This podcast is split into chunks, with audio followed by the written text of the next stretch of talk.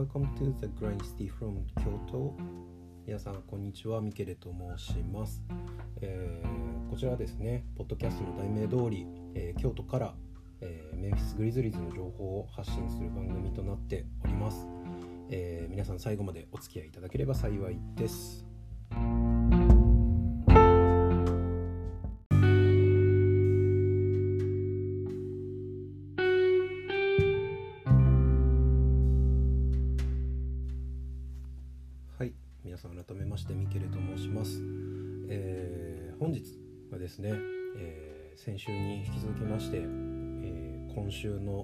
グリズリーズというところでお話をしていこうかなというふうに思いますはいでですね、えー前回はですねえーとシクサーズとアウェーでやってですね116100で勝ちましたっていうところで、えー終わってたかなと思いますので今回はですね、えー現地、えー4月6日火曜日の、えアウェーでのマイアミ戦から話をしていきたいと思います。で、えー、と一応ちゃんとねあの台本を作ろうというふうに思いましてですね。この1週間、えーゲーム中に、えー拾った情報とか、えークリス・バーノン賞、えーミスマッチ、えーライザン・グラインドとかね、えーいわゆるメンフィスの番記者、まあ、番記者というか、まあ、メンフィスの、えーポッドキャストをやってるね、えー方からですね、えーそれ聞きながらどんな情報があるのかっていうのをメモしてきましたのでそれも出しながら、えー話そうかと思います。えーっとですね、えまずマイアミ戦。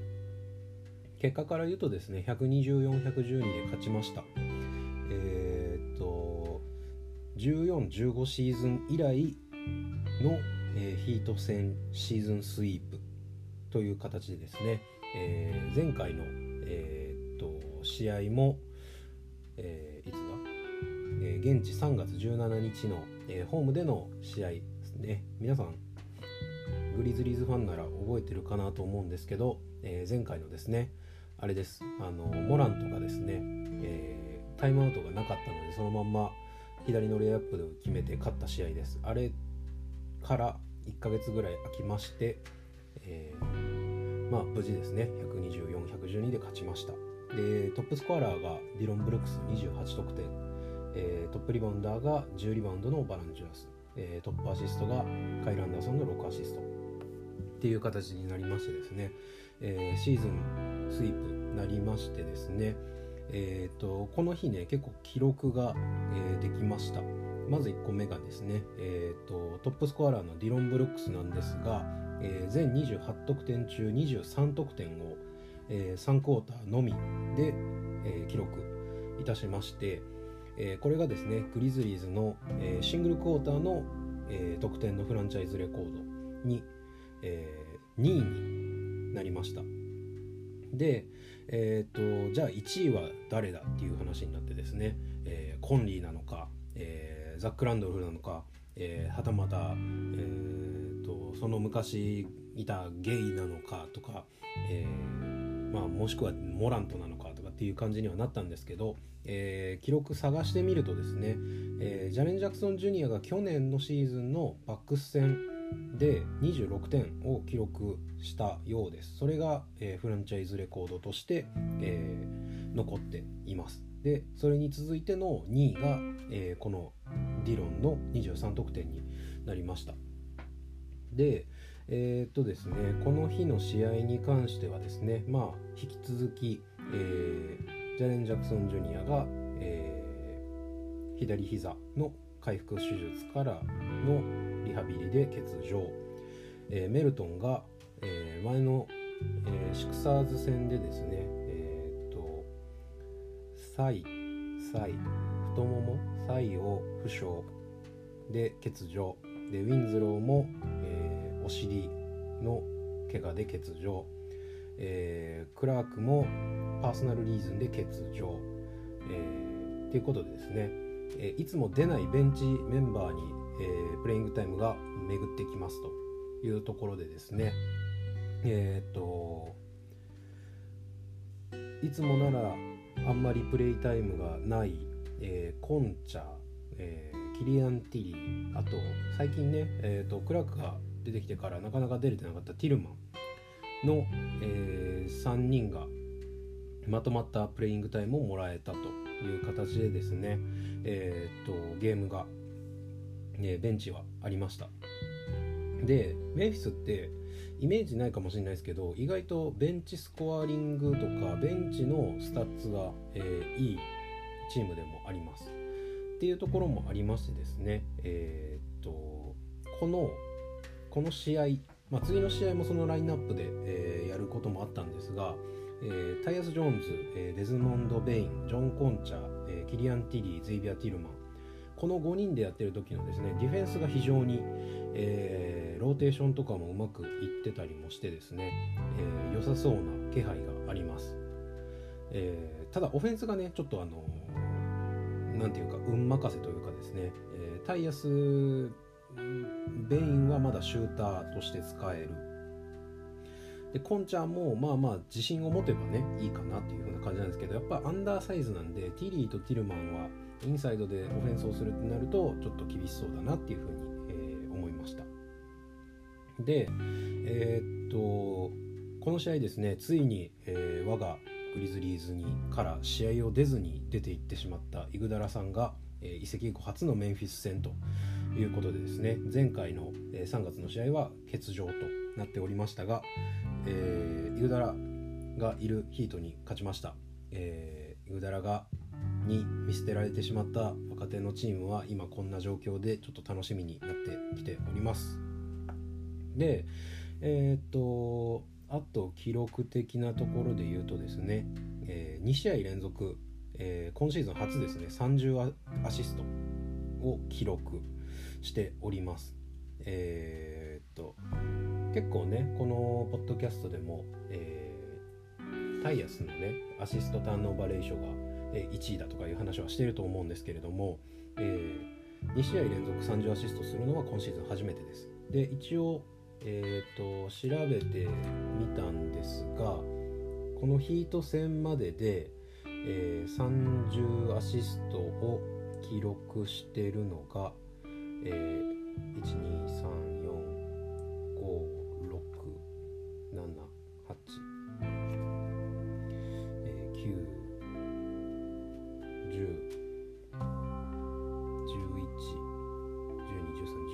試合あります。で最多が、えー、38アシスト、えー、がボストン戦での38アシストが今シーズンの、最多チームアシストになってます。で大体30アシストした試合はほぼほぼ勝ってる試合が、えー、多いです。はい。でえー、っと実はそんなこんなでですねマイアミ前回ね、えー、シクサーズ戦があった時にですねディロンが、えー、キャリアで初めてシクサーズで勝ちましたっていう話をしたんですけど、えー、っとマイアミでの、えアウェー勝利っていうのも初めてみたいでですね、えー、と意外に多分34シーズンぐらいずっとマイアミでアウェーで負けてたっていうふうに、え思います。でえっとこの間ね話せばよかったんですけど、えー、シクサーズ戦の後の、えー、記者会見でですねえー、とディロンが、えー、フィリーチーズステーキを、えー、食いたかったのに食えなかったと。いうふうな、えー、話をしてましてですね。で、えー、と続いて出てきたグレイソン・アレンも、えー、フィリーチーズステーキを食えなかったという風な、えー、コメントを出しましてですね。で最後の最後に出てきたモラントが「イエーイ俺持ってんぜ」みたいなことを言ってたんでえー、っとなんかねそれを見ててあのお昼間ぐらいやったんでめっちゃお腹空いててうわめっちゃ食いてってなったんでこれ聞いててどっか美味しいフィリーチーズステーキのお店知ってる人は教えてください。あの久しぶりに食べたいです。っていう感じの話もですね、えー、まあこぼれ話としてありましてですね。でマイアミ戦の話に戻りますとですね、えーと、コンチャこの日6アシスト、えー、シーズンハイですね。間違いなく。で、えー、オールスターブレイク以降実はバランチュナスが、えリバウンドの leading、えーと、スタッツリーダーとして、えー、出てます。でえっとこれはこの情報はクリス・バーノン賞から引っ張ってきたんですが、えー、このマイアミ戦までの、えー、計10試合で100ポゼッション中の、えーと、オンコートのネットレーティングこの選手がいたら、えー、100ポゼッションでこんぐらい、えー、得点があのプラスになりますよっていう選手がですね、えー、いましてですね。その数字が、えーと、現在、まあ、マイアミ戦までなんですけどバランチュナスがプラス17.1、えー、ブルックスが15.9、えー、ティリーが14プラス14でブルックスに関しては、えーと、プラス15.9に加えて、えー、54%の effective shooting percent で、えー、 true shooting percent が58%っていう形でですねかなりこの10試合調子がえー、バランチュナスブルックスともに良くなってきております。はい、っていうところがですね、まあ、マイアミの試合なんですが、えー、アトランタが次またアウェーでですね、えー、今回フィラデルフィアから4連戦、えー、4試合全部アウェーになったんですが、えー、次が、えー、アトランタホークスとの試合ですね、えーと、皆さんグリズリーズファンの方は知ってると思うんですけど、えーグレイソン・アレンとですね、えトレイ・ヤングにはいろいろと、え過去がございましてですねかなりバチバチでございます。で、え、まあそんなのも見ながら楽しみながら試合を、え、見ようと思ってたんですがこの日もですね前半立ち上がりがちょろっと良くなかった、まあ結果後半を巻き返して131、113っていう、えー、3クォーターがねビッグクォーターになって、えー、無事勝利になりましてですね。さっき言ってたグレイソン・アレンが、えー、今季のシーズンハイの30ポイントバランチュナスが11リバウンドでトップリバウンダー。でモラントが7アシスト。で、えー、アシストのトップという風になってます。で、え、アトランタ戦もですねマイアミ戦に引き続き、えー、ジャレン・ジャクソン・ジュニア、えー、ディアンソニー・メルトンウィンズロークラークは欠場という風になっておりましてですね、えーと、メモなんですがですね、えー、今日も、えー、今日もというか、まあ、このアトランタ戦もですね前回前戦に引き続きディロンはノリノリでですね、えー、1クォーターを、12ポイントで終える、えー、フィールドゴール7分の5スリー3分の2結構効率よく、えー、点数取ってますで、えー、ただちょっとね前半さっき言ったようにディフェンスが厳しくてですね、トレイヤングはかなりうまく守ってたんですけどそこに意識がいくあまり、えー、イージーバスケットをね与える時間が非常に多かったのがちょっと気になったところです。でえっと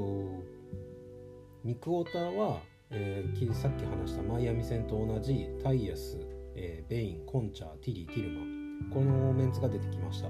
で結構ねえー、っといい感じでまたね、えー、繋いだんですが、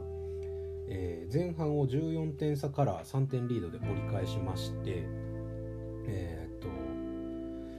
まあ3コード43得点取りましてでこれもまた、え、フランチャイズレコード更新したんですがロードで、えー、3クォーターまでで110点を取ったのはフランチャイズレコード更新ということでですね。かなり、えー、ハイスコアリングな、えー、ゲームになりました。でえーと、4試合連続の、え、プラス、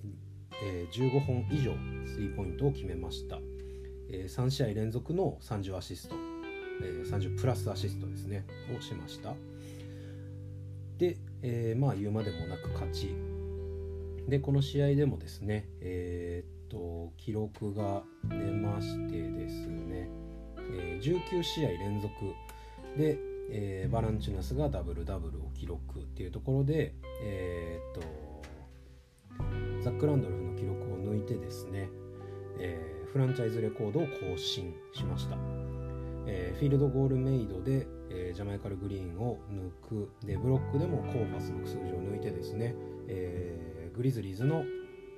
フランチャイズ個人の、えー、ランキングも、えー、バランチュナスが少しずつですね上に登っていってる状態となっております。はい。で次がですね、えー、非常に残念な、えー、金曜日現地4月9日金曜日のアウェー、えー、4連戦の締めくくりニックス戦なんですがもうねまあアウェーで疲れてたのがガス欠を起こしたのか、えー、分かんないんですけども、えー、129-133で、えー、オーバータイムの試合を落としました。えー、っとですね。この日に関してはですね、えー、前半をですねリードして折り返しました。というかなんなら、えー、っと終始リードを奪っている展開でしたが、えー、最後の最後にですね、えまくられてしまいましてですね、えオーバータイム。でオーバータイムもシュートがなかなか決めきれずに、え最後の方はですねランドル、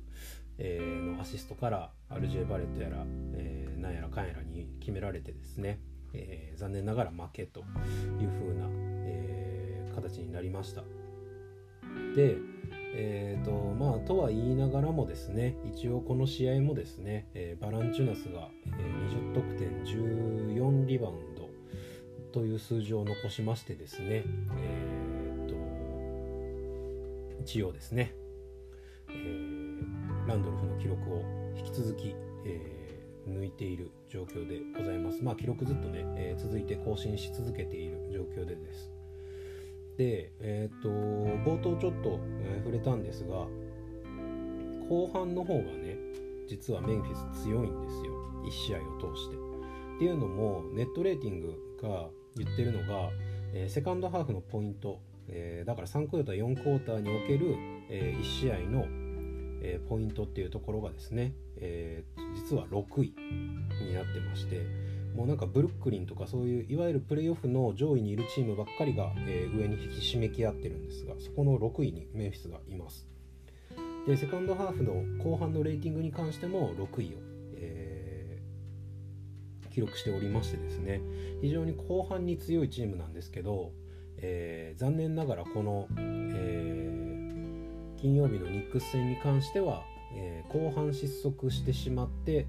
えー、残念ながら負けてしまうという風な、えー、結果になりました。なんでやっぱりね前半は、まあ、正直ある程度リードされるところはあの仕方ない部分もある。まあリードして終わる部分に越したことはないんですけどもしでもリードされたとしても最小限のリードに抑えてれば、えっとまあ、後半ね上げられるっていうところで、えー、まあえ、ー、と後半にね強いチームとして今後も、えー、まあ、頑張ってほしいなというところでございます。はい、で、えー、今日ですね、えー、現地の日曜日4月11日ホーム久しぶりに帰ってきましてですね、えー、ペイサーズを迎えた、え一戦でございました。えっと非常にですねタフな負け方をしましてですねめちゃめちゃ、えー、悔しい負け方をいたしました。最後の最後までねえっ、と粘りを見せたんですがやっぱりあのタフショットをねグリズリーズがあグリズリーズペイサーズがねタフショットをもうことごとく決めてきたのと、えー、あとは最後のね2分ぐらいから急にディフェンスリバウンドがしっかりつかめなくなりましてでまあ残念ながらそれでねあのきっちりと、えー、そこのセカンドチャンスを決めてくる、えー、ペイサーズになかなか、えー、勝てずに終了いたしました。で、まあ、最終的には、えー、125-132で、えー、負けたんですがこの日、まあ、今日に関しても、えー、ちょっと記録が出ましてですねえー、っと、えー、まあバランチュナスが一応キャリアハイタイの、えー、34得点。で、えー、っとグリズリーズチームとしてシーズンハイの24のオフェンスリバウンド。でフランチャイズレコードの、えー、88ポイント。ペイント内での得点が88ポイント。これねあの80ポイントでフランチャイズ記録今年作ったんですけど、まあ、それをさらに超える88ポイントをペイントで、えー、取るところでフランチャイズレコードになりました。でフランチャイズレコードもう1個が、えー、っとセカンドチャンスポイントが30点っていうのもフランチャイズレコードになってます。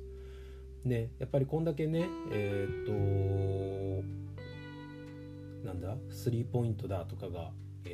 主流になってきてる NBA の中でですねこんだけ必要にペイントをですね、えー、攻撃できるチームっていうのは数少なくなってきてるんじゃないかなというふうに思いますのでまあそんなところでですねえー、っとまあやっぱ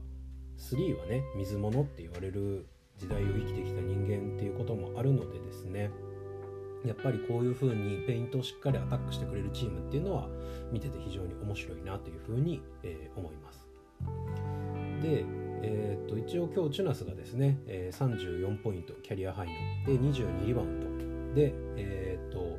これが、えバランチュナスのキャリア2回目の30ポイント、え30プラスポイント20プラスリバウンド。で、えー、グリズリーズのフランチャイズの歴史の中でですね、えー、っと3020をレギュラーシーズンのゲームで、えーレギュラーシーズンのゲームでやったのが2人目になってます。えー、っと、まあ、これが2回目で、えー、次が次があればですねまたこれもですねザック・ランドルフが3回やってるので3回に並ぶというふうな記録を、えー、控えております。はいまあっていうところが今週のグリズリーズというところなんですが、えー、明日ですねまたちょっとバックトゥバックで試合がありましてですねホームシカゴ戦。で1日空いて水曜日が、えー、水曜日とかまあ現地の話なんであれなんですけど現地月曜日、えー、日本時間火曜日の明日が、えー、ブルーズ戦。ホーム、え、現地水曜日日本時間木曜日がホームマブス戦。で、え、現地の金曜日、ま、日本でいう土曜日からですねこっからが、えー、正直正念場、えー、地獄のアウェー7連戦か1234567連戦ですねが始まります、えー、なんでちょっとねもうあれなんで現地の、えー、曜日で行きます、えー、現地金曜日4月16日、えー、ブルズアウェー、えー、現地土曜日バックトゥバックですね、えー、4月17日、えー、アウェーミルウォーキー、えー、で1日空いて現地月曜日、えー、4月19日、えー、アウェーデンバー、えー、1日空いて4月21日水曜日、えー、アウェークリッパーズで金曜日、えー、1日空いてですね、えー、ポートランドアウェーで日曜日来週の日曜日現地、えー、4月25日アウェーポートランド、えー、またポートランド戦です。で、えー、最後最後が、えー、月曜日26日月末26日、えー、アウェーデンバー、うん、ね7連戦地獄ですよね。と思ったらまた帰ってきて、えー、次がホームの、えー、ブレイザーズということで、えー、実に8試合の中で3回、えブレイザーズとやって、え2回デンバーとやります、えもうねやっぱこういうご時世なんでねやっぱ難しいのは分かるんですけどもうちょっとねスケジュール考えてほしいなっていうふうに思います。やっぱりねあの選手もタフなスケジュールになるとねあの体のケアとかも大変だと思うんであんだけね毎試合ハードにプレーしてたらいろいろと、えー、ガタも出てくる可能性もあるのであのその辺に関してはまあ来シーズン以降通常のねあのゲームにゲームスケジュールに戻ってくれればなというふうに、えー、思います。まあっていうところで今週のグリズリーズという話は終わらせていただこうかなと思います。もう来週はね多分あの死んだような放送になる可能性もあるのでえー、っとまあまあアウェーねこの7連戦頑張って、えー、やって、まあ、一つでもね多く勝ち星掴んでほしいなというふうに願っておりますそうですねではでは今週はこんなところで終了したいと思いますえー、皆さん最後まで聞いていただいてありがとうございました。Thank you guys. See you in the next one. Bye bye.